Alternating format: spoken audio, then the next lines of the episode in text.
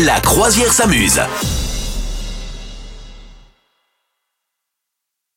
Direction finalement la province avec Et Clara finalement. Luciani, la provençale. Ah, elle est provençale. Ouais, elle est de Septem-les-Vallons, elle a vécu à Martigues également. Ah ouais. Et bah donc, ça alors, euh, ça voilà. m'embouche le coin. Ouais. Parce que pourtant, elle est vraiment affiliée chanteuse parisienne. C'est-à-dire que Bah quand ouais. tu arrives à Paris, tu sais pas si tu prends plus d'heures d'écoute de Clara Luciani ou d'heures de métro, quoi. C'est quand même vraiment, vraiment corrélé, quoi. hein.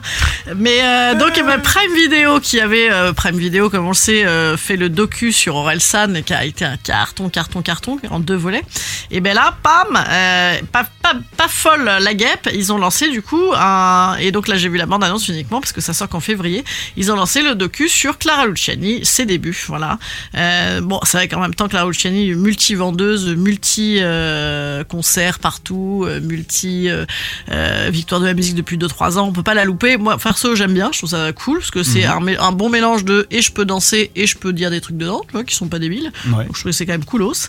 Et, et donc voilà, donc on suit, euh, bah c'est, c'est, bah elle a quand même deux albums hein, qui sont sortis, certifiés disques de platine, et on suit effectivement, euh, voilà, tous ces petits, euh, ces parcours de vie inspirants. Voilà comment, qu'est-ce qu'il a inspiré, la petite Clara et tout et tout. Voilà. Donc je sais pas d'où elle nous pond. Enfin, elle a collaboré évidemment à ce, à ce documentaire.